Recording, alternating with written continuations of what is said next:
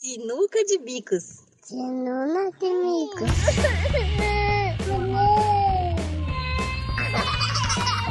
Sinuca de bicos.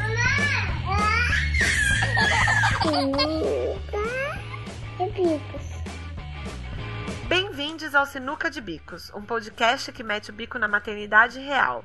Desafios, diversidade, empatia e humor, tudo numa tacada só.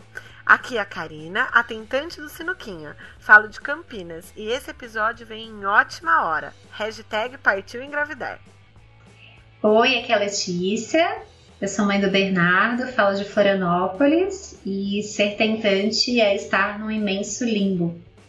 Oi, aqui é a Melissa, mãe do Henrique de 3 anos, um bebê de proveta. E eu amo a ciência, cara. Nossa pauta de hoje tá muito legal, mas antes, vamos para os nossos recadinhos.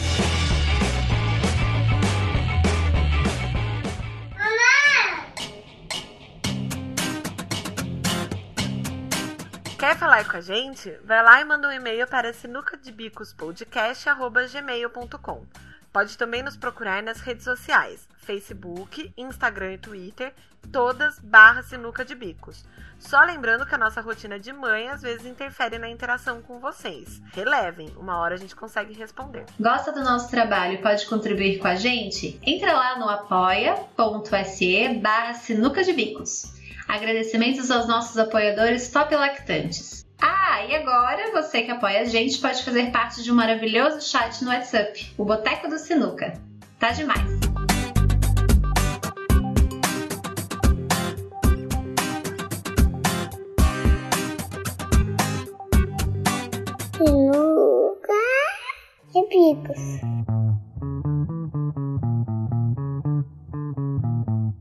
Tendo em vista todas as variáveis que precisam colaborar, engravidar merece uma celebração.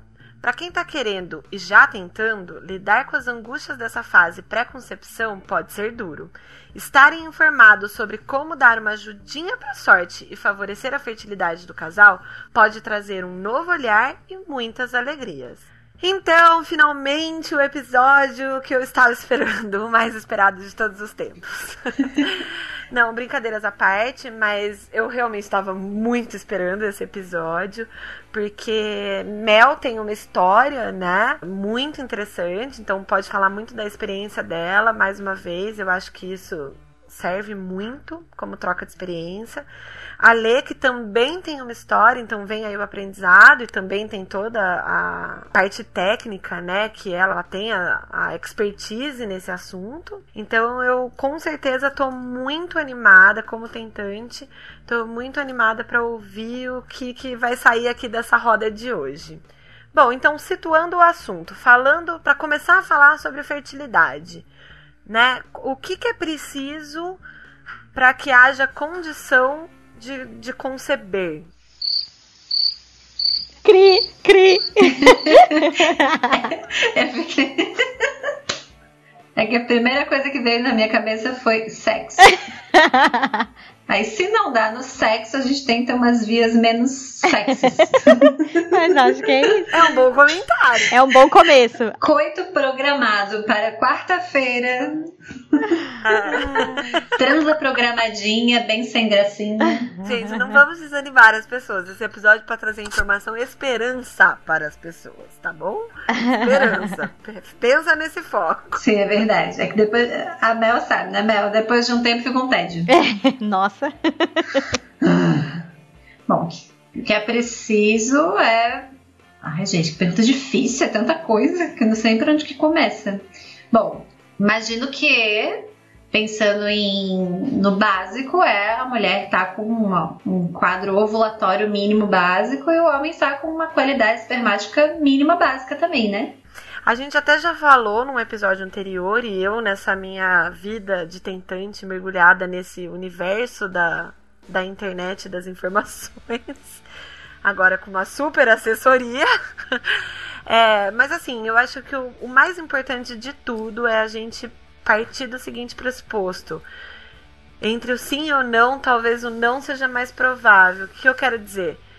Tendo uma mulher saudável, com uma condição ali fisiológica, ovulatória básica, e o homem com produzindo espermatozoide numa contagem suficiente, etc. Enfim, condições, entre aspas, normais, a probabilidade de que a fecundação, de que a concepção aconteça, né? Fecundação, nidação, e que isso evolua para uma gestação é em torno de 25, 30%. Então, assim, acho que a gente partindo desse pressuposto é o melhor começo pra gente falar de fertilidade. Né, meninas? Tô, tô, tá fazendo sentido isso? É, com certeza. É. E eu acho que o mais engraçado é que quando a gente não quer engravidar, parece que essa, essa probabilidade vai lá para assim, uns 99% de chance, né? Ela sobe automaticamente. É, era isso que eu imaginava. é, é que eu acho que a gente tem muito essa visão é, realmente enviesada no sentido de que a gente só enxerga a situação quando ela já aconteceu, né? Então a gente enxerga assim, ah, engravidou. Então quer dizer que aquela vez que transou engravidou, beleza.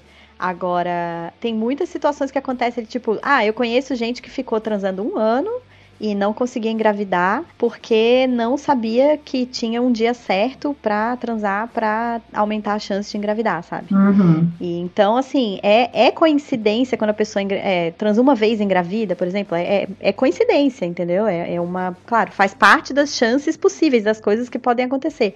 Mas realmente a chance de acontecer em geral na população em geral, né, é de em torno de 25, 30% em cada ciclo que a mulher ovula. E aí, claro, tem todas as outras coisas. Pode ser que a mulher não esteja ovulando, pode ser que o dia não esteja correto, pode ser que tenha um monte de fatores que influenciam no processo, né? Então, a taxa de gravidez é muito mais baixa. O que eu acho é, libertador, de certa forma, também, é a gente pensar que, especialmente depois dos 30 anos, a gente não ovula todos os meses, né? Então, dos 12 meses do ano, não são 12 meses que a gente ovula. Tem meses que a gente não ovula. Tem meses que pode ocorrer poliovulação. Na minha cabeça, antes de eu ser tentante, todo mês eu ovularia. Então a gente pensa que é mais fácil do que parece, quando na verdade não é. E o mais. O, que eu acho pior, assim, é que quando a gente está tentando engravidar, a gente acaba focando muito nas pessoas que estão engravidando à nossa volta. Então a sensação que dá é que todo mundo está engravidando, mesmo quem nem estava programando ou que não queria engravidar, menos você. Não, com Isso certeza. é horrível. Isso é horrível. É, Isso terrível, muito- assim, porque É, eu acho que essa é a pior parte do tratamento, na verdade, essa parte psicológica, assim, porque realmente é muito difícil lidar com o fato de que essa possibilidade, né, tipo, tá acontecendo pra todo mundo, menos pra gente. Realmente, pra mim, foi muito difícil lidar com isso também. E aí você tem que lidar com processos de culpa, porque ao mesmo tempo que você fica feliz por determinadas é, amigas ou, ou pessoas da família que engravidam, aquilo te faz doer um pouco no sentido de você lembrar que para todo mundo acontece, menos para você. Mas a verdade é porque agora você tá com foco nisso. Antes as pessoas também estavam engravidando, só que a gente não estava observando isso. Não era É. o foco da nossa vida quando a gente não é tentante. Nossa, com certeza, Lê, eu me identifico muito com isso. E é bem por aí mesmo. É aquela sensação assim. De, de impotência, né? De você não, não, não ter mais o que você fazer, né? Você já tá engajada nas tentativas, que é a realidade da maioria das tentantes. É sim o engajamento, eu acho. Pelo menos todo mundo que já tem um tempo tentando sempre tá, assim, não sei se informada da maneira ideal, da maneira correta, né? Mas assim, sempre informada, sempre buscando novas coisas, sempre tentando várias coisas, às vezes até mirabolantes. Então, assim, são pessoas que estão engajadas nisso. Então chega aquele momento de você ter que lidar com uma sensação de impotência, de que, meu, não tem mais o que eu fazer, tá? Tipo, tá o acaso, né? Porque não dá. E também com essa sensação de fracasso que você disse. Que aquela coisa de, meu, todo mundo menos eu. E uma coisa que a- essa vida de tentante eu percebi que me ensinou muito foi que a gente tem que aprender que a gente não tem. É impossível, na verdade, a gente ter controle sobre muitas coisas.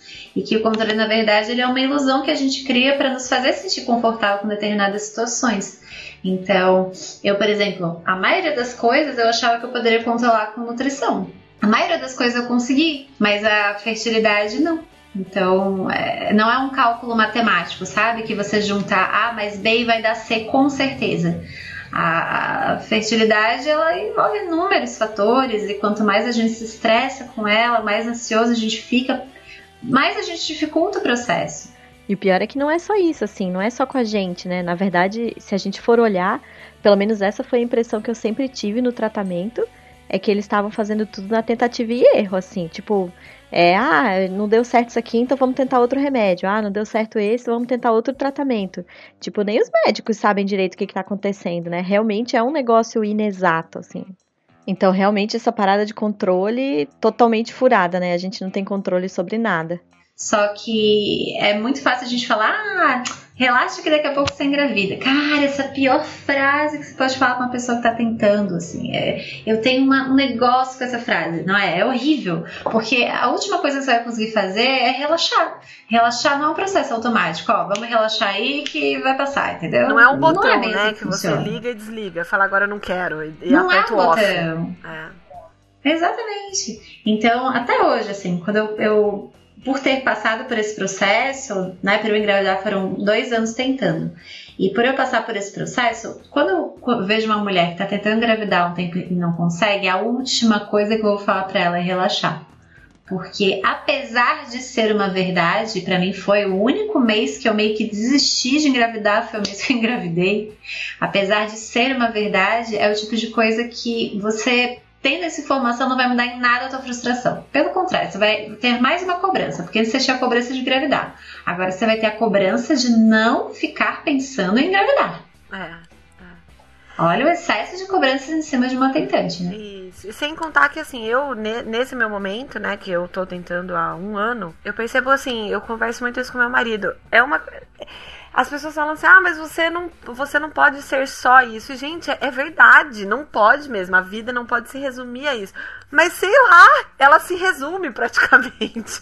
E não é uma coisa que eu consiga simplesmente dizer não. É, é o que eu costumo dizer pro meu marido. Essa tentante hoje é a pessoa que eu sou, né? Não, não tem mais como desassociar isso. Hoje, tudo que eu faço, todas as coisas que eu projeto, todos os dias eu, eu acordo e vou dormir pensando nisso, né? Não naquela coisa de, ah, hoje eu estou no meu dia fértil, hoje eu não estou no meu dia fértil. Não é isso, não é na prática. Mas, assim, num, num quadro geral, é isso. Eu, eu acordo e vou dormir pensando... Eh, estando no momento da minha vida que engravidar é o projeto maior, né? E é ele que dá sentido para todos os outros. Então, assim, é uma coisa indissociável, é óbvio. Você até, quando for falar mais profundamente, tecnicamente sobre o assunto, pode até explicar melhor a questão, né, da ansiedade é, com relação ao desequilíbrio de hormônios, que dificulta ainda mais a, a fertilidade e tal.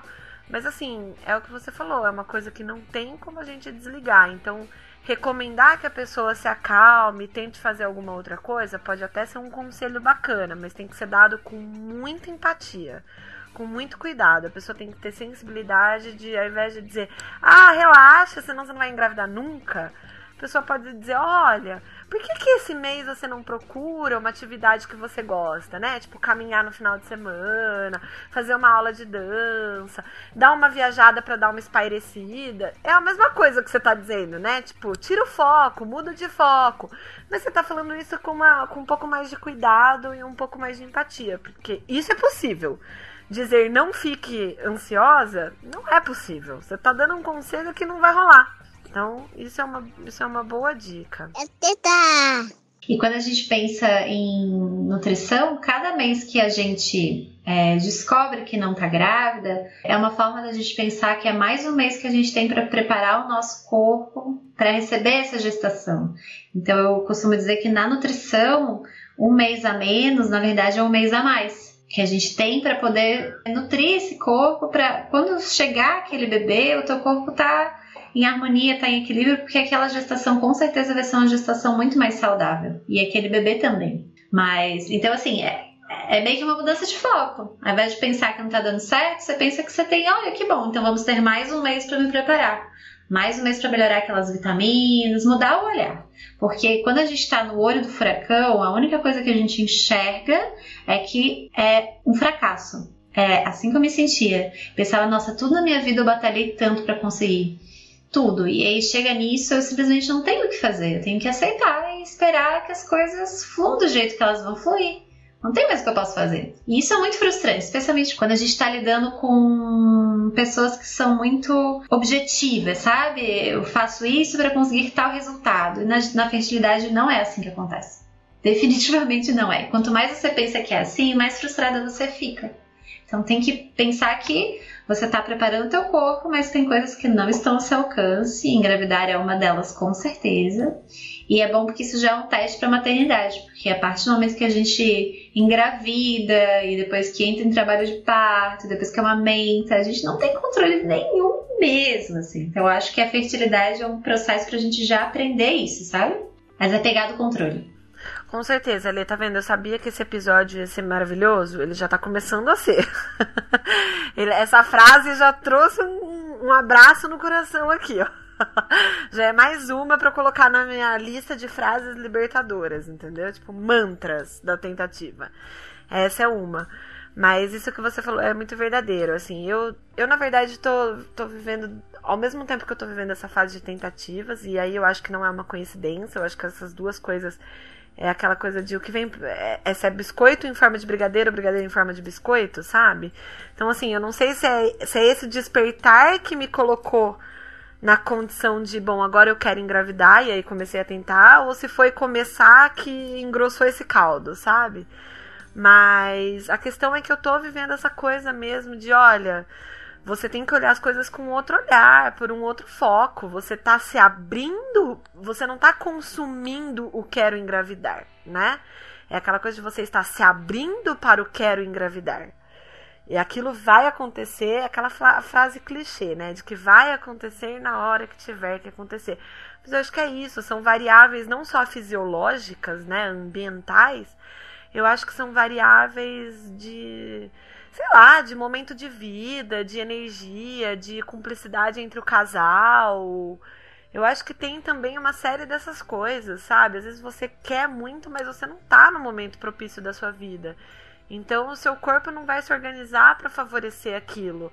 Ou às vezes você quer muito, até tá no momento da sua vida, mas você ainda não consegue vislumbrar tudo que a maternidade vai significar, sei lá. Então, você às vezes ainda não está procurando as informações, ainda não chegou no, nas informações mais mais acertadas, sabe? Então você ainda está patinando um pouco nisso e isso dá uma atrasada. E sempre lembrando que ou não, Pode ser que a pessoa engravide sem nem pensar, sem nem planejar sem nunca ter nem se tocado disso. Mas falando da realidade de quem tá tentando, eu acho que é bem isso que você falou. Às vezes, um mês, ao invés daquela, daquele olhar de porra, mais um mês que eu perdi, foi mais um mês que eu tentei e não deu certo, eu acho que é você olhar e falar, bom, é mais um mês que eu aprendi um monte de coisa, é mais um mês que eu tenho para pensar a respeito disso e de como eu tô me abrindo para isso e o que, que eu posso fazer para melhorar ainda mais e para né, estar num momento de vida ainda mais propício a receber essa, essa novidade aí. É, eu tenho procurado olhar dessa forma. E, tem funcionado. Sim, e esse processo de busca pela fertilidade, a gente acaba descobrindo muito sobre si mesmo, não é? Descobrindo sobre o nosso ciclo menstrual, que é uma coisa que a gente infelizmente não tem muito contato. A gente, né, vai lá com 12, 13, 14 anos de ginecologista, tem um ciclo regular, tem muita cólica, eles vão lá e pá, anticoncepcional. Aí a gente vai, toma anticoncepcional anos e anos, e aí para pra tentar engravidar. Então, tem muitas vezes, é, muitas mulheres, elas saem no processo de começar a menstruação, iniciar a pílula, tomar a pílula até, sei lá, os seus 30, 30 e poucos anos direto, para daí começar a pensar em engravidar e parar a pílula. Nesse processo, é, não conheceu nada do seu ciclo, não sabe o que é mucovulatório, não sabe de quantos dias costuma ser o seu ciclo, não sabe quais são os seus sintomas dentro de cada etapa, né? Que são quatro fases que a gente tem dentro do ciclo menstrual, não se percebe, cada sintoma tem um significado. É, e o mais interessante é que a gente acaba é, desconhecendo como é que funciona o nosso ciclo, quando que a gente tem um muco ovulatório, é, que etapa do ciclo que a gente tem aquele pico de progesterona, quando que essa progesterona cai, se essa progesterona cai antes da hora, quais sintomas que isso pode ocasionar, né? Então, enxaqueca, enfim. Edema. E um método muito bacana, quem quiser puder procurar, que provavelmente quem é tentante já procurou, chama aquele método de ovulação Billings. E ele é basicamente todo baseado no, na, na avaliação do muco cervical, né? Então, é um método contraceptivo natural, não utiliza nenhum tipo de hormônio. E quando a mulher conhece bem o ciclo dela, e lógico, não tem nenhum quadro patológico, né? Tem mulheres que um ciclo é 28 dias, outro ciclo é 50, outro dia é 30, outro dia é 15. Aí realmente não dá, né? Mas para mulher que tem um ciclo minimamente regular e se auto-percebe bem, esse método é bem, bem bacana, assim, eu acho bem interessante. É, e tem, tem um controle sintotermal também, que além do, do muco cervical também avalia a questão da temperatura basal. É como você diz, tentante geralmente já conhece todas essas, nessas né, perspectivas aí. Já faz uma combinação de tudo isso, né? Já tem o termômetro ali na cabeceira. Mas, enfim, também tem a dica do, do método sintotermal para quem quiser se informar. E esses links todos a gente coloca na, na descrição quando sair o episódio. E eu acho que autoconhecimento é muito importante. Até porque, Lê, você mesmo, naquele episódio que a gente falou sobre programação metabólica do bebê e etc., é, você até disse que para mulher que vai engravidar, e para mulher até que está grávida, você mencionou, é, se autoconhecer é a, talvez até mais importante do que ficar pensando o que pode e o que não pode comer, né? Por exemplo. Então, assim, autoconhecimento é para tudo, assim, acho que é um, um grande momento, bem uma boa oportunidade, assim, pra mulher se conhecer, conhecer seu corpo, conhecer seu ciclo. E fora fisiologicamente, eu que tenho esse meu lado haribô, assim, irresistível, é, não, não consigo resistir a isso. Tem, tem também toda a parte mais mística, né? Que fala dos arquétipos que habitam a mulher, do sagrado feminino. Quem também tiver interesse, quiser se informar sobre isso, também foi uma coisa muito legal que me abriu uma perspectiva bacana também. Diferente de aceitação. Somou muito para mim a aceitação, para minha forma de encarar com mais leveza todo esse processo, todo esse momento da minha vida. Então, quem quiser ler também, saber sobre os arquétipos da anciã, da deusa, da mãe, da, da feiticeira e tal, também é bem legal. Eu acho que conhecer o próprio corpo, entender como o ciclo funciona, por que, que a gente é uma, uma, um ser cíclico, né? Por que, que a gente menstrua, aonde que a ovulação entra nessa história ou não entra nessa história, o que, que significa semana fértil ou não semana fértil, por que, que tem isso, sabe? Para sair daquela coisa de regrinha e encarar esse processo com uma coisa mais. com essa profundidade mesmo, com esse.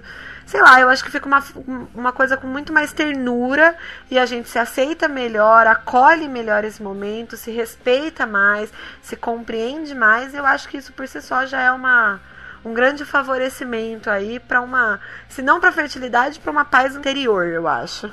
Se eu pudesse indicar, cá, pegando esse teu gancho, uma prática que eu acho super interessante, chama Yoni Eggs, que eu não sei se vocês já ouviram falar, mas é uma terapia de gemas de cristais vaginais.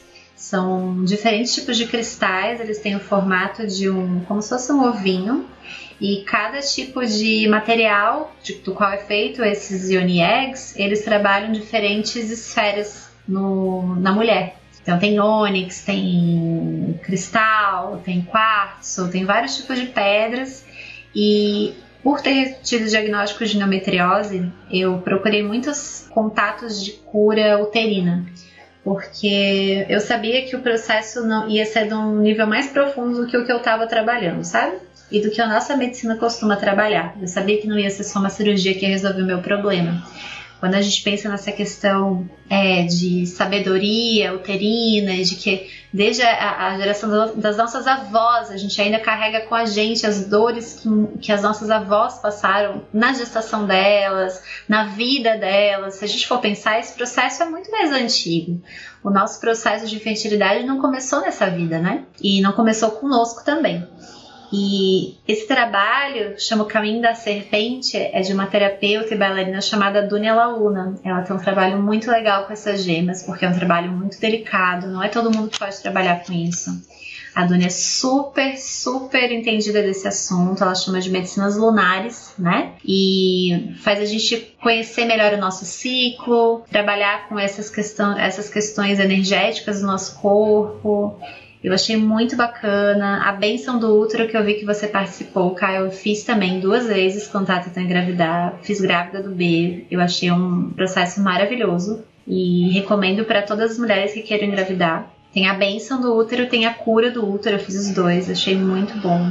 Senti muita diferença senti uma pessoa muito diferente depois de fazer aquilo. E não é nem uma pessoa diferente, eu acho que a gente começa a voltar a olhar para si mesmo e, e, e, começa a realmente se conectar consigo mesmo. A gente tá, vive num, num processo de estar tá sempre olhando para fora, para o outro, e a gente começa a voltar a atenção para a gente. Inclusive, quando a gente quer engravidar, o foco é o quê? Na gente? Não, o foco é no bebê. De novo, não é na gente, né? Então, eu super recomendo. Depois eu coloco ali, a gente vai colocar o link do site da Dunia na, nas referências do episódio. É super legal, recomendo bastante mesmo. Mas, enfim, falando sobre a benção do útero, e é muito isso que você disse, é uma coisa de olhar para si. Eu não fiz a cura do útero, eu fiz a benção do útero. E foi assim, é, sei lá, transformador, para dizer o mínimo, assim. É muito isso, é muito de você se conectar, é muito de você se aceitar é muito forte, é uma coisa muito. Eu tenho essa pegada meio Haribo, meio de energia, mas eu acho que isso é uma coisa que tá aí, sabe? Tá em voga e é para todas. Eu acho que tem o sagrado feminino é uma força que mobiliza uma energia muito, muito forte, muito especial. E isso tanto para mulheres que estão querendo engravidar, que já são mães, que não querem mais engravidar, enfim, isso não, isso tem a ver com ser mulher isso tem a ver com o momento que o, o planeta está vivendo, né? Então eu recomendo isso para todas as pessoas. Vá, nem que seja para você e falar, bom, isso não me toca, isso não, não significa nada para mim, né? Não, não, não mexe, então tudo bem, deixa pra lá. Mas para mim, como para você, foi uma experiência muito forte, muito reveladora. Me transformou totalmente, o olhar mudou totalmente. Eu, para você ter ideia, eu comecei um diário eu fiz a última benção do útero agora, dia 7 de agosto. E eu comecei um diário no dia 8 de agosto porque eu não estava conseguindo lidar com o turbilhão de emoções que eu comecei a sentir assim do nada. Eu não consegui organizar. Então eu peguei um papel, sentei e comecei a escrever para ver se isso se organizava. É, e tem feito assim muito sentido. Eu tô com uma paz interior assim exponencialmente elevada. Então, eu acho que tudo isso favorece aquela coisa de leveza, de, de equilíbrio e de acolhimento que eu acho que toda mulher que quer engravidar precisa ter. Né, tentante ou não, mas todo mundo que se abre para essa possibilidade, eu acho que equilíbrio e amor, sabe? Amor pelo seu momento, amor por você, pelo seu corpo como templo que vai receber uma coisa nova. Eu tenho, pelo menos particularmente, tenho essa visão de que quando você se torna mãe, óbvio que você é tão importante quanto essa criança, se não até mais, porque é você, mas existe aquela coisa de renascimento, né? De você morre a pessoa que você era e renasce uma outra pessoa, agora mãe. E eu acho que todas essas questões assim de, de energia, de cura, de renovação, todas elas são muito importantes e colaboram muito com o equilíbrio. Óbvio que, de novo, para quem se identifica, para quem se sente tocada, para quem de alguma forma acha que tudo isso tem uma, um, um símbolo, né? Senão, não é uma regra, mas boas dicas a gente linka tudo isso no episódio. É, eu vou fazer meu comentário rápido, assim, né?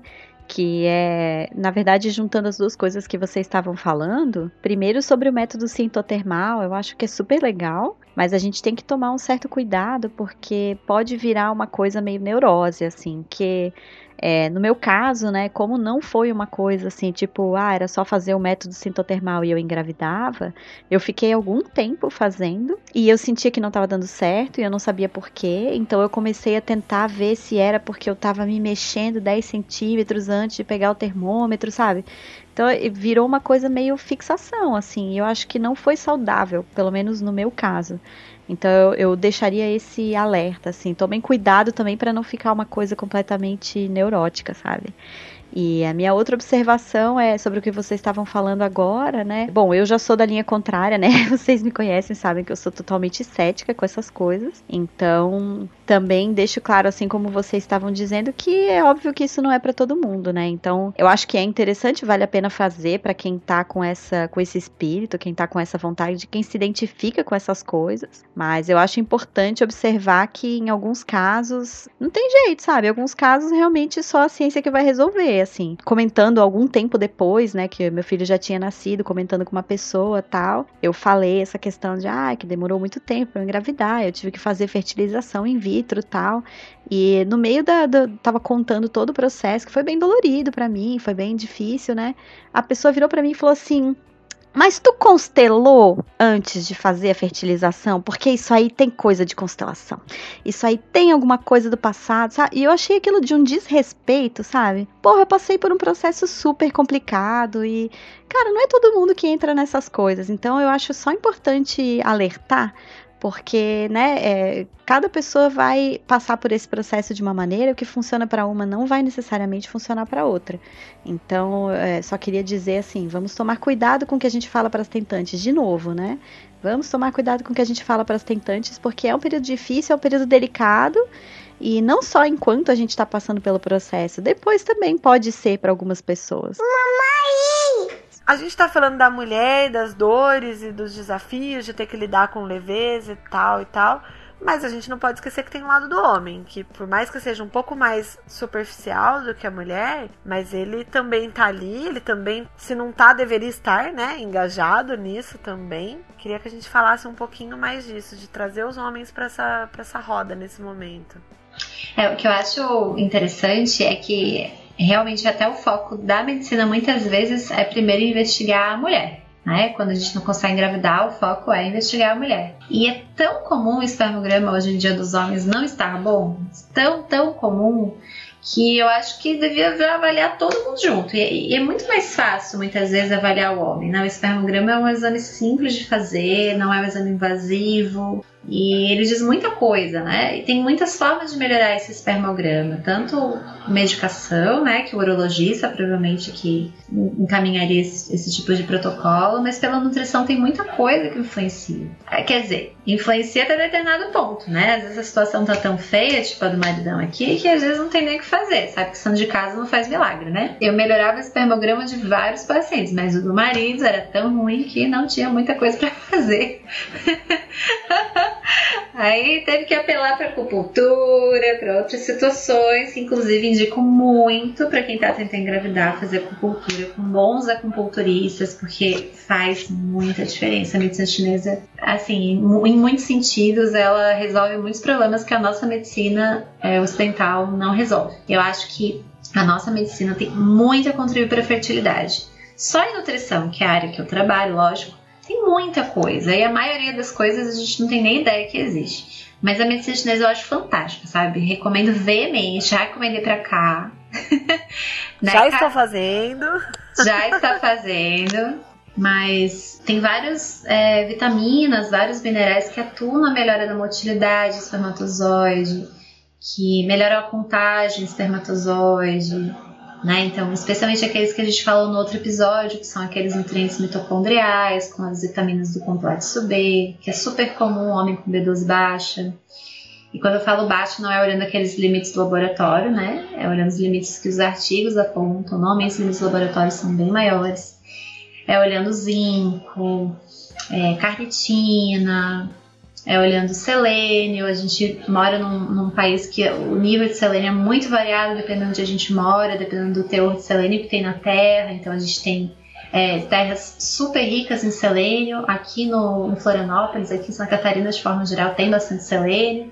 Se a gente vai para São Paulo, já é totalmente diferente. É uma população que costumeiramente tem bastante deficiência de selênio.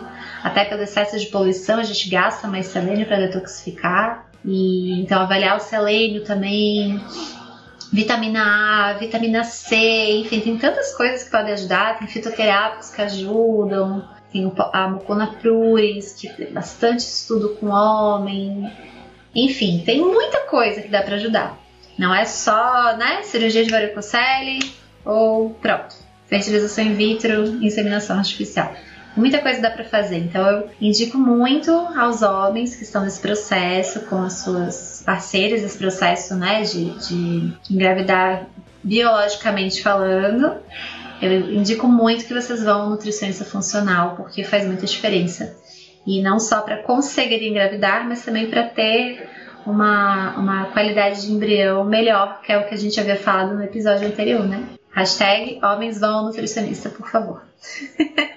E eu acho que tem toda a questão emocional também, né? Homens se engajem no processo. Tentar engravidar não é, como a sociedade machista pensa, uma responsabilidade da mulher. Isso é uma decisão da família. É importante que a família esteja alinhada, tome essa decisão, determine qual é o melhor momento e a partir desse momento para que a família se engaje nesse processo. É um processo que vai, né, demandar uma cooperação, vai demandar uma dedicação tanto para você se informar, quanto para você se conhecer, quanto para você tentar especificamente. Vai demandar colocar isso como prioridade frente a outros compromissos. Vai demandar toda aquela questão da, da ansiedade, da frustração, da sensação de impotência, da vulnerabilidade emocional mesmo, que as mulheres, ainda mais do que os homens, ficam nesse período quando você tenta e não dá certo, tenta e não dá certo, tenta e não foi naquele mês, tenta e não foi naquele mês. Então, assim, se engajem, né? Na medida do possível, a gente sabe que toda essa condição de planejamento e tudo isso é uma situação ainda, infelizmente, de privilégio, mas quem tem essa possibilidade, que faça isso de uma maneira que a família toda esteja alinhada, para que tanto a mulher quanto o homem possam se engajar nesse processo, que também faz tudo acontecer de uma forma mais favorecida, digamos. E nunca ser bico. E Lê, você mencionou que como seria né, mais providencial fazer os exames de investigação de, de condição de fertilidade nos homens, por ser menos invasivo e tal, e que isso não é uma prática muito comum. É, uma coisa que eu percebi também nesse meu, meu processo como, como tentante é, eu nunca, por exemplo, nunca investigaram endometriose. E depois de, um, de muitos meses tentando, sem sucesso, sem engravidar, é, é, que os médicos me sugeriram investigar eu investiguei e fui diagnosticada. Essa demora também não, não poderia ser né, revista aí? Deveria, né, cara? Porque a maioria das mulheres, quando tem diagnóstico de endometriose, olha, a gente já tá com essa patologia há pelo menos uns 10 anos para mais. E infelizmente eu acho que a questão né, não é toda mulher com endometriose que tem cólica, mas é um sintoma muito comum. Cólica e é, dor na relação sexual, né, que, é, que chamam de dispareunia, é, é, super comum. Só que são sintomas que, se a gente for olhar, eles não são levados a sério na nossa ginecologia. Infelizmente, né? Não por todos os ginecologistas, lógicos, mas falando, falando de uma forma geral. Quantas vezes a gente chegou para o médico e falou que tinha cólicas homéricas, horrorosas, e que tinha que tomar medicação é, na veia para parar a dor, e eles falavam: olha, algumas mulheres têm mais cólica, acontece, né? Quando engravidar melhora.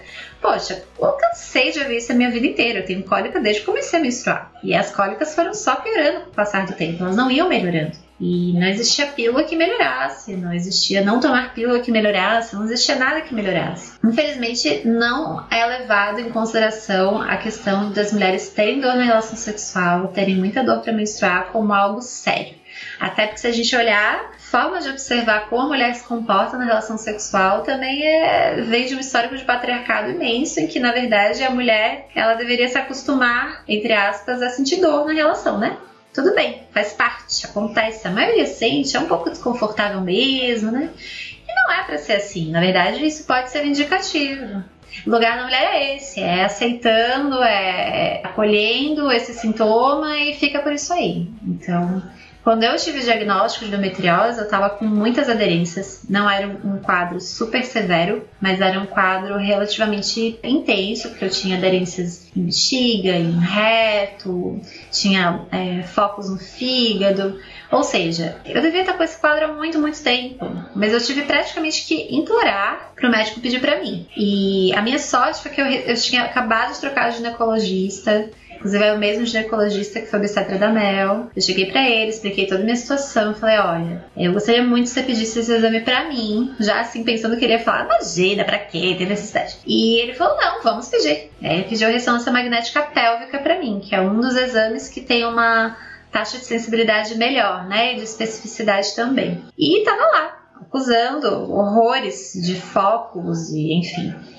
Foi um balde de água fria, né? Porque ao mesmo tempo que eu queria muito saber esse diagnóstico, quando eu vi o diagnóstico pronto, eu pensei, putz, e agora? Ferrou. Quando eu quiser engravidar, e eu nem queria tentar engravidar ainda, tá? Quando eu quiser tentar engravidar, isso aqui vai demorar pra caramba. E não foi a toa que demorou. É receber esse diagnóstico, eu, eu acho que foi um dos maiores baldes de água fria em termos de saúde que eu já recebi, assim, porque é, você fica numa mistura de raiva e de, impotência, de pensar, meu Deus, se isso aqui tivesse sido diagnosticado há 10 anos atrás, será que estava do jeito que estava? Não estava, né?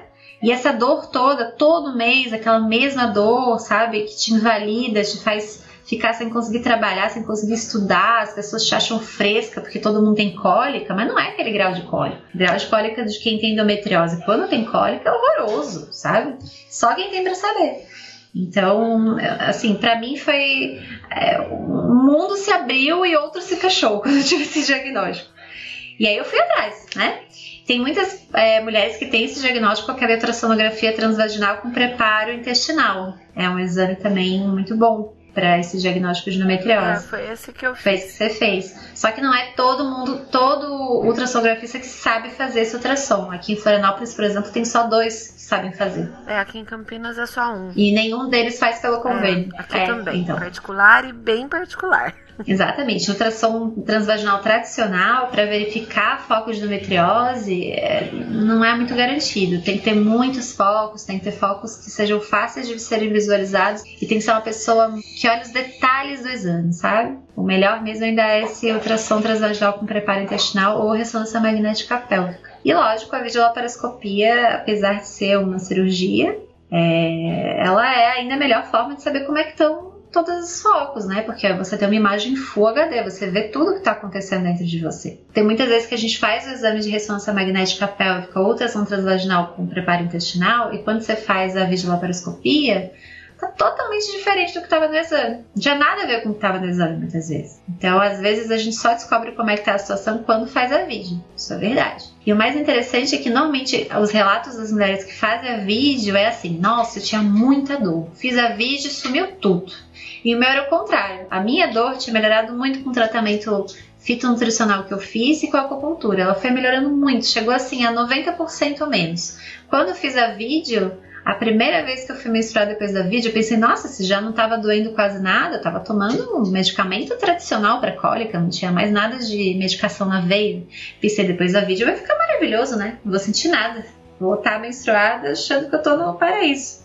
E foi muito pior. Eu tive triplo de cólica. Voltou o que era, sei lá, três anos atrás. Aí eu falei, putz, agora é mesmo que eu não engravido, né? Não sei o que, que ocorreu. E aí eu cheguei pro meu médico e ele falou, olha, nunca vi isso ocorrer. Aí eu pensei, que bom, né? Né? coisas, essas coisas é, raras acontecerem com a gente é muito bom. É. Eu fiquei desesperada. Falei, pronto, agora mesmo que eu não engravido nunca mais. Acabou-se. Mas daí quatro meses depois engravidei. Aí. Eu acho que isso é legal falar. Fora você contar a tua experiência, que eu acho que por si só já dá a esperança, né? Que a gente precisa. Você pode explicar isso muito melhor do que eu, mas assim, endometriose não é sinônimo de infertilidade. Não, é sinônimo de infertilidade é que é muito comum as, dentre as mulheres que têm infertilidade, que apresentam dificuldades, né, desvantagem reprodutiva ter endometriose é uma, é uma, digamos que uma parcela considerável. Mas tem muitas coisas que dá para fazer. Lógico, né? Tô falando dentro do, da linha que eu trabalho, que é nutrição funcional. Então eu também vou indicar para as mulheres com endometriose. eu indico todo mundo para ir no Nutri, né? Mas eu também vou indicar que vão nutricionista, porque quando a gente pensa em endometriose, a gente pensa em uma série de coisas, a gente pensa em deficiências de enzimas antioxidantes, a gente pensa em excesso de estresse oxidativo, a gente pensa em disruptores endócrinos, que é aquilo que a gente tinha conversado no episódio sobre engravidar, que são os bisfenóis, os fitalatos, os PCBs, a gente pensa em deficiência de alguns ácidos graxos, como ômega 3. A gente pensa em deficiências nutricionais, que podem aumentar ainda mais alguns receptores para estrogênio, pioram a endometriose. Ixi, tem tanta coisa, é tanta coisa que dá para pensar em, em nutrição.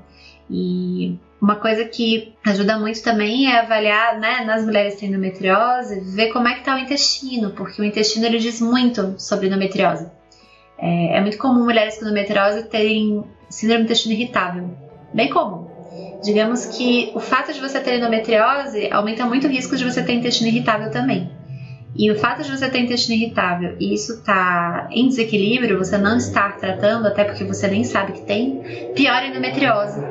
E piora ainda mais essa, essa questão de fertilidade. Então, observar como é que é o seu intestino, se você tem muito estufamento, se você tem muita extensão abdominal, se você tem muitos gases, se você digere bem ou não digere, porque é, tem uma relação muito intrínseca entre as duas coisas. E eu percebo que não é uma avaliação que costuma ser feita, infelizmente. Então, fica a dica, mulheres com endometriose, procurem um nutricionista funcional. Peraí, gente, o Henrique acordou e eu vou ter que sair. Tá, e falando ainda sobre endometriose especificamente, né, que é uma dentre várias patologias que tem essa, a gente vai falar das outras também, mas sobre endometriose, que compromete, digamos assim, a fertilidade.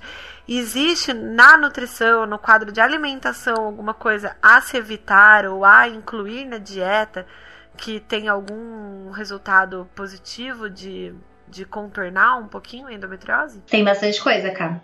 Tem alguns alimentos que a gente deveria estimular o consumo, tem alguns alimentos que a gente deveria não estimular o consumo. Uma das coisas que a gente mais tem que cuidar é a questão do agrotóxico, né? tanto por aquela questão de disruptores endócrinos que a gente comentou, que eles é, influenciam muito, no, vamos dizer assim, nosso status hormonal, de forma geral, né? E isso para mulher que tem endometriose, que normalmente tende a ter progesterona mais baixa, ter os níveis de estrogênio um pouco mais elevados, isso é super importante.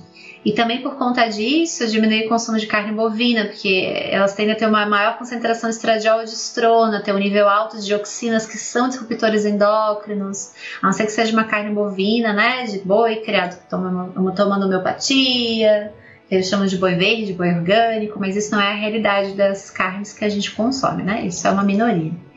É, aumentar o consumo de alimentos ricos em ômega 3. Os alimentos ricos em ômega 3 eles reduzem o crescimento dos implantes endometriais, eles reduzem dor, reduzem a inflamação desses, desses implantes endometriais. Então, seriam aqueles peixes pequenos, marinhos, como sardinha, como linguado, pescada, e evitar os peixes marinhos grandes, porque apesar de terem um teor bom de ômega 3, eles podem ter um teor muito elevado de mercúrio, e mercúrio também pode atuar como disruptor endócrino e piora todo o quadro da endometriose. Esses peixes grandes seriam mais a cavala, peixe-espada, atum, garopa, cação. É, o consumo de própolis é muito interessante. Já sabe que é, dentre as mulheres com endometriose que suplementavam própolis por nove, mais ou menos em períodos de seis a nove meses, elas tinham a maior taxa de gravidez né? Ele modula algumas citocinas, é, algumas, é, alguns mediadores inflamatórios, né? Um deles chama COX-2. Outra coisa que influencia muito deficiências nutricionais de complexo B, de zinco. Eles influenciam muito a questão dos receptores para estrogênios, aumenta a expressão do fator que a gente chama de esteroidogênese, né? Que aumenta essa expressão do estrogênio, que quem tem endometriose não é bacana. A gente tem também deficiência de vitamina D. Né? Então, a vitamina D, a forma ativa dela, que é essa vitamina D3, que é o que a gente vê nas suplementações hoje em dia, ela reduz algumas interleucinas, algumas prostaglandinas que inibem uma série de processos inflamatórios. Quando a gente pensa em endometriose, a gente tem que pensar na inflamação, não aquela inflamação, estou com uma inflamação no joelho, não, inflamação crônica e sistêmica. Então, tudo que a gente modula essa inflamação tende a melhorar a endometriose. Resveratrol, que tem em castanha do Pará, tem no cacau, naqueles chocolates com bastante cacau e pouco açúcar. As frutas vermelhas e roxas, eles podem reduzir o tamanho dos implantes endometriais. E eles diminuem alguns fatores de crescimento, é, que eles chamam de fator de crescimento vascular endotelial, né? Que é o VGF. E as antocianinas, que são substâncias dentro das frutas vermelhas de roxas, como ameixa, como cereja, como morango, mirtilo, jabuticaba, eles também diminuem bastante o estresse oxidativo, que é um aspecto bem importante na endometriose. E, enfim, meu Deus, eu posso ficar falando isso até amanhã, né? Não, mas já deu pra gente ter uma boa ideia. Nunca de E Lê, outra coisa agora, né? Vamos, vamos para a parte papo reto. É, as tentantes estão sempre em busca de informação, de conhecimento, de aprendizado, e aí sempre tem aquela coisa de mil truques, mil dicas, mil dietas, etc, etc. Óbvio que você já explicou mais ou menos, passando pelas patologias, o que realmente melhora ou não, pela forma geral, o que, que realmente equilibra, mas assim, queria que você falasse um pouquinho daquilo que eu chamo de mito, né? Que pode ser que seja até real e você vai esclarecer, mas tem aquelas coisas, né? De que inhame favorece é, a ovulação, de que chá de uxi amarelo, chá de unha de gato para quem tem síndrome do ovário policístico, comer abacaxi no pós-ovulatório por causa da, sei lá, eu do que faz bem. Enfim, essas, essas maluquices todas, assim. O que disso que dá para dizer que realmente é bacana e o que, que dá para dizer que é insanidade? Olha, essa questão do abacaxi, ela é, ela é engraçada, assim, porque muita gente já me perguntou sobre essa questão do abacaxi. É que assim, o que acontece é que o abacaxi, ele é rico numa enzima chamada bromelina. E vitamina C, mas o foco ainda é mais a bromelina.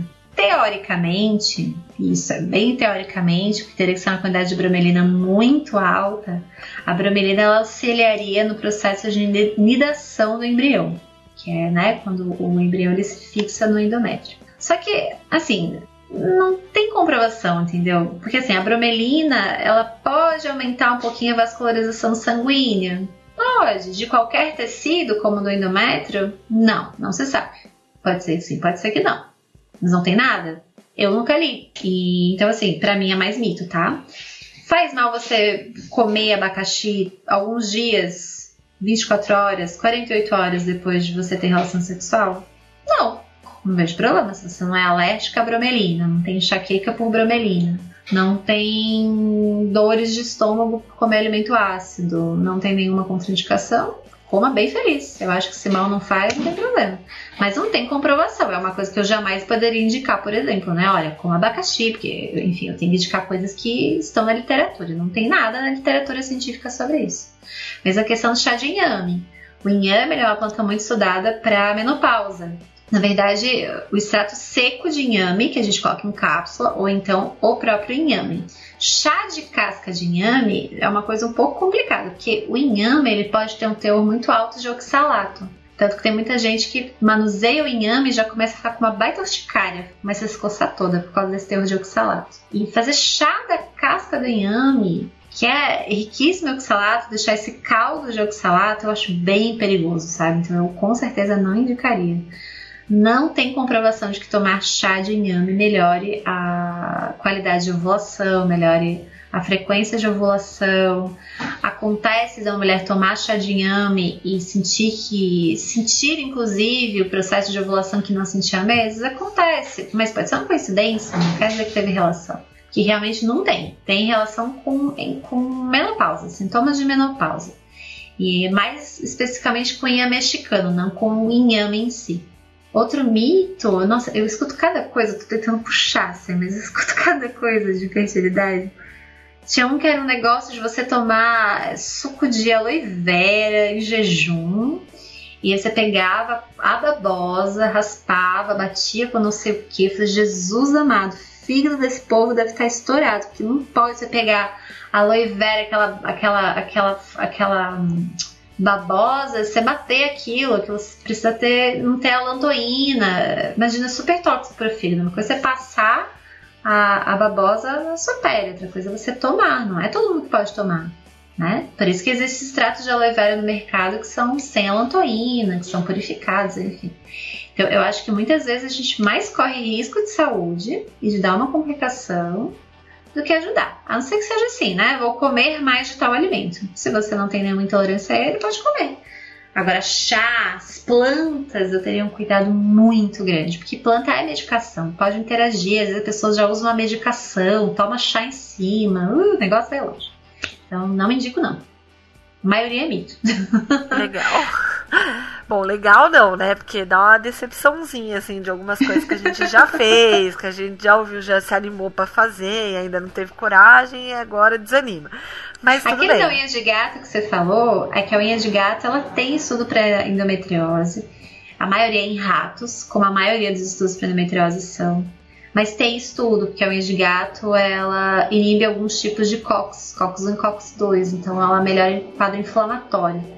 Então, realmente, é uma planta que pode ser utilizada sim para quem tem endometriose. É, para quem tem ovários policísticos, ela tem algumas relações também, apesar de ter algumas plantas que são melhores. Aí já é diferente. O chia amarelo é a mesma coisa. A questão é onde conseguir esta planta e de que forma usar. Às vezes você compra a planta na internet, não vem laudo, não vem nada, então isso é super complicado. O ideal é você comprar uma farmácia de manipulação de confiança que te mostre o laudo, você sabe de onde veio, ou então de um laboratório grande, uma empresa boa. Não ficar comprando assim coisa no granel, você nem sabe que planta é aquela. Às vezes a pessoa que tá vendendo acha que é aquilo, não é, qualquer outra coisa, sabe? Ou então vem cheio de fungo junto, de brinde, bye bye microbiota intestinal. Então, essa coisa da planta tem que ter um cuidado muito grande, sabe? Da segurança do uso da planta. Onde comprar, de que forma usar. Isso é bem importante. Bom, explicados esses mitos aí, né? E as, as questões das sandices todas, eu queria saber assim também, Lê. Existe uma dieta para a fertilidade? Uh, não. o que existe são algumas associações que não representam necessariamente causa e efeito. Mas já se sabe, foi até um estudo é, britânico, se eu não me engano, que eles avaliaram que as mulheres que consumiam mais carboidratos, especialmente os refinados, sejam eles com glúten ou sem glúten, né? Então a gente tem farinha de trigo refinada, a gente tem féculas, tem polvilhos, tem gomas, enfim, amidos é, eles afetavam algumas funções metabólicas, né? E uma delas, inclusive, seria a fertilidade. Foi percebido que as mulheres que consumiam um, tinham um consumo menor de carboidratos, elas tinham em torno de cinco vezes mais chances de engravidar do que as que consumiam dieta padrão. A dieta padrão lá é diferente da dieta padrão aqui. Dieta padrão aqui, você come até um pouquinho mais de carboidrato. O brasileiro ele consome em torno de uns 70% da dieta de carboidrato, quando deveria ser em torno de 45, 50, forçando muito a amizade 55. Então, isso tem relação, né? Especialmente quando a gente fala de algumas patologias específicas. Uma delas é o síndrome dos ovários policísticos, né? Que aí a gente tem é, a resistência à insulina como base fisiopatológica, se a gente tem um consumo elevado de carboidratos nesse quadro de resistência à insulina, quando eu falo carboidrato não é só açúcar, é carboidrato também, pães, macarrão, é, enfim, carboidrato de forma geral, é, exacerbado, a gente piora esse quadro de sensibilidade à insulina e a gente piora a frequência de ovulação, enfim, aumenta uma série de hormônios androgênicos que pioram o quadro do, da síndrome dos ovários policísticos. Então aí faz mais sentido. Mas essa questão de comer menos carboidrato melhorar a fertilidade é um estudo que não representa causa e efeito, é um estudo de associação. Está associado com. Mas é uma possibilidade. Eu acho que as pessoas comem muito carboidrato mesmo, então eu acho que diminuiu o consumo de forma organizada, né? Não fazer essas dietas malucas que se faz por aí, forma moderada, eu acho que sempre tem a agregar. Muito, muito bom. E você puxou aí, vamos pegar esse gancho. Você falou da síndrome do ovário policístico. Você teve, você tem, eu tenho também. E isso também, junto aí no, no saco da endometriose e tal, é uma das, das patologias que vai, vai interferindo, né? Comprometendo a condição de fertilidade. Tá certo? Sim. É, tá certo não tá. Antigamente, quando as mulheres tinham diagnóstico de síndrome do ovário policístico, era quase clássico. Não, olha, você não vai conseguir engravidar, tem uma possibilidade bem grande de você não conseguir engravidar. Era quase que um, um, um estafadado ao fracasso da fertilidade. Hoje em dia a gente já vê de forma diferente, né? Até mesmo a abordagem dos médicos mudou bastante com relação a isso. E a, a síndrome dos ovários policísticos é, é, é bem curioso, assim, porque Muitas mulheres descobrem, começam a tomar pílula de concepção para tratar, e esse tratar eu abro umas aspas bem grandes em redor dele, o ovário policístico, e aí quando elas param de tomar a pílula, elas querem tentar engravidar, pensam, nossa, mas como é que eu vou tratar o ovário policístico se eu não estou tomando a pílula? Agora mesmo que eu não vou engravidar. Só que na verdade a pílula não estava tratando a base fisiopatológica do ovário policístico. Quem trata a base fisiopatológica do ovário policístico é reorganização desses hormônios, seja qual forma que vai ser, o médico que vai, que vai observar isso, ver como é que tá a progesterona, como é que estão os androgênios, né, testosterona, SHBG, exercício físico e alimentação. É o que mais vai ajudar. não é a pílula. Então, é, o consumo de alimentos de alta carga glicêmica, de alto índice glicêmico, avaliar como é que está a vitamina D, avaliar como é que estão os nutrientes que modulam essa sensibilidade à insulina no organismo, e aí nós temos o zinco, que como eu já havia falado, costumeiramente mulheres que tomam pílulas à base de estrogênio, o zinco está sempre bem baixo. E aí você piora ainda mais o quadro de resistência à insulina. Ver como é que está a vitamina A, ver como é que está a vitamina B12, o cromo, né? É muito comum mulheres que têm ovário policístico terem um quadro de compulsão alimentar maior. A gente tem, a gente, né? Estou falando da gente porque eu tenho. A gente tende a ter níveis diminuídos de um de leptina, que regula, regula muito o apetite, então a gente tende a ter mais compulsão alimentar. E por ter resistência à insulina, tende a procurar mais carboidratos, e quanto mais carboidratos você come, mais se piora a sensibilidade à insulina, mais se piora o ovário policístico, aquilo vira um ciclo vicioso. Ômega 3 é super importante, magnésio é super importante. A gente tem uma alimentação muito deficiente de magnésio, porque a gente, quando fala salada folhosa, automaticamente pensa em alface, né? É, não é muito comum comer rúcula, agrião, radite, couve em quantidades suficientes. Quando come, assim, uma folhinha no meio, olha lá. É aquele básico cenoura, tomate, cebola e beterraba, né? Uma alfacinha ali de brinde para completar, para enfeitar o prato. Comer bastante essas folhas verdes escuras que são ricas em magnésio, semente de girassol é rica em magnésio. Se associar a semente de abóbora, melhor ainda, que ela também é rica em magnésio. Uma tem mais ômega 6, outra tem mais ômega 9, elas se complementam bem. O celeiro, que como eu falei, é muito variado. É sempre bom se puder ter a, opção, a possibilidade de fazer o exame de selênio. É bem interessante fazer. Diminuir o consumo de laticínios é interessante, mesmo zero lactose, mesmo desnatado, não muda nada, né? A questão é a proteína do leite, que ela tem uma, uma capacidade de aumentar a produção de insulina, e isso para quem tem síndrome dos ovários policísticos costuma não ser interessante. Evitar o consumo desses alimentos que são é, grelhados ou assados, ou forno muito alto, esse calor seco, que é o que forma crostinha, usar mais calor úmido, ensopar, cozinhar, vapor, se vai assar é forno baixo, é, fogo baixo, tudo fogo, tudo baixo. Nada de fogo alto, crostinha, aquele tch da frigideira, o famoso franguinho grelhado de dieta que não serve para nada. O ideal é ser sempre calor úmido. Isso aumenta, esse calor seco ele aumenta muito a quantidade de um, uma substância que a gente chama de AGEs, que são produtos finais de glicação avançada. Isso piora muito a sensibilidade à insulina em quem tem ovários policísticos. E esse piora a fertilidade também. Enfim, muita coisa que dá pra fazer pela nutrição pensando em ovários policísticos. Então, pílula não trata ovário policístico. Pílula ameniza sintoma. Isso é bem importante ser lembrado. Então, mulheres com ovários policísticos procurem um nutricionista também. É tipo, é, vamos criar a hashtag SOS nutricionista, porque tá, tá precisando, é o que tá tendo hoje. É, bom, falando dessa questão de melhorar a fertilidade, é, o que a gente tinha para contribuir era isso. E de forma geral, o nutricionista, é, especialmente funcional, ele tem bastante a contribuir para a fertilidade, tanto do homem quanto da mulher. Eu recomendo veemente. Recomendo também bastante a medicina tradicional chinesa, a acupuntura, eu acho que ajuda muito. Um bom acupunturista, acho que faz milagres para mim ao menos fez muito.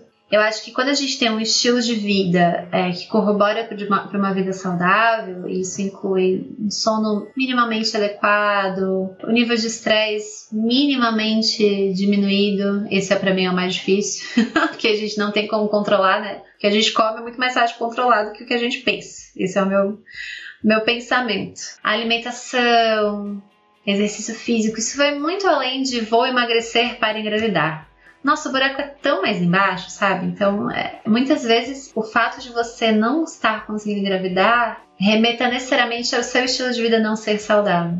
Mas talvez não esteja no seu ponto de equilíbrio. E, e eu acho que cada um sabe qual é o seu ponto de equilíbrio. Às vezes a gente se afasta desse ponto e perde qual é. A gente se desconecta disso. A gente é de uma cultura que não é ensinada a olhar para si, prestar atenção e se respeitar. A gente é, olhado, é ensinado a olhar para o outro, para fora. Então, às vezes é difícil pegar esse ponto de onde está o erro, onde que eu poderia melhorar. Mas, acima de tudo, se essas informações que a gente trouxe hoje, é, se elas são informações que te aprisionam, é porque elas não servem para você. A informação ela liberta. Ela pode fazer a gente sentir um pouquinho de culpa, ela pode fazer a gente ter um pouquinho mais de dificuldade de aceitar algumas coisas, porque sair da zona de conforto informativa dói. Mas a informação ela tem que libertar. É o que eu falo sempre, a gente dá a informação, a gente vai atrás, mas se aquela informação, para você botar ela em prática, ela é muito custosa, se poupa, sabe? Acho que o desgaste emocional, psicológico, mental é muito relevante nesse processo também.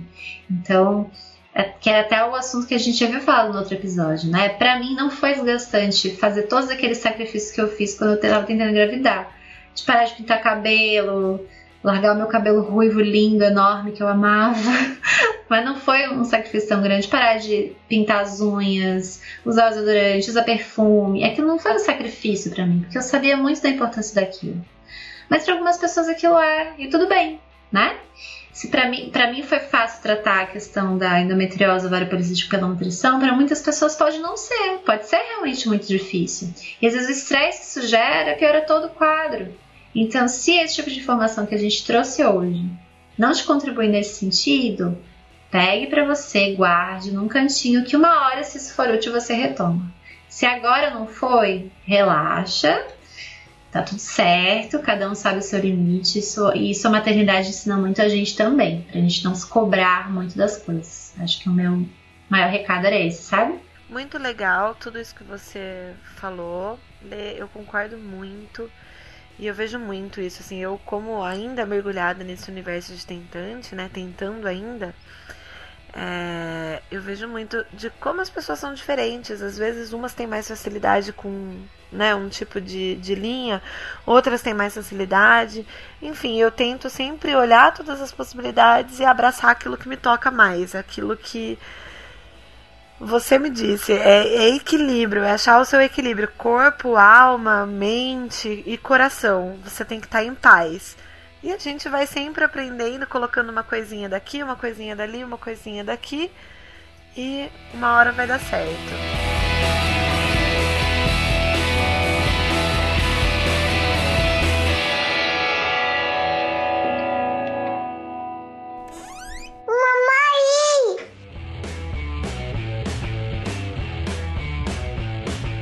Bom, então era isso. Tentativas não é um, uma, uma fase simples, é muito complexa, mas é uma fase que eu acho que, sei lá, leva a gente para um patamar também. É uma grande oportunidade de, de a gente se conhecer, de a gente se conectar com a gente mesmo, com a nossa essência e com a nossa vida, com a nossa história. Cada um vive a história que precisa viver. Eu acredito muito nisso e isso me despertou para encarar esse processo com muito mais leveza. E eu ouvi da minha acupunturista uma frase muito legal também. Ela me disse: "Olha, o encontro de você com teu bebê vai acontecer quando vocês estiverem vibrando em sintonia. Então eu tô procurando vibrar bem, porque acho que quanto mais amor a gente vibra, mais favorável vai ser esse encontro de uma vibração também de amor para a gente desfrutar esse novo ser juntos. Então, leveza para todas que tentam, força, um abraço em todas vocês. E devagarzinho, uma hora acontece. E se não acontecer, a nossa história acontece de qualquer forma, por um caminho ou por outro. Peguem as informações e usem aquilo que toca vocês e que colabora com o equilíbrio de cada uma. Por hoje era isso. Temos um programa.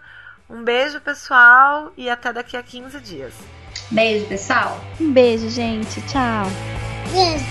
Tchau. Brinca Mamãe!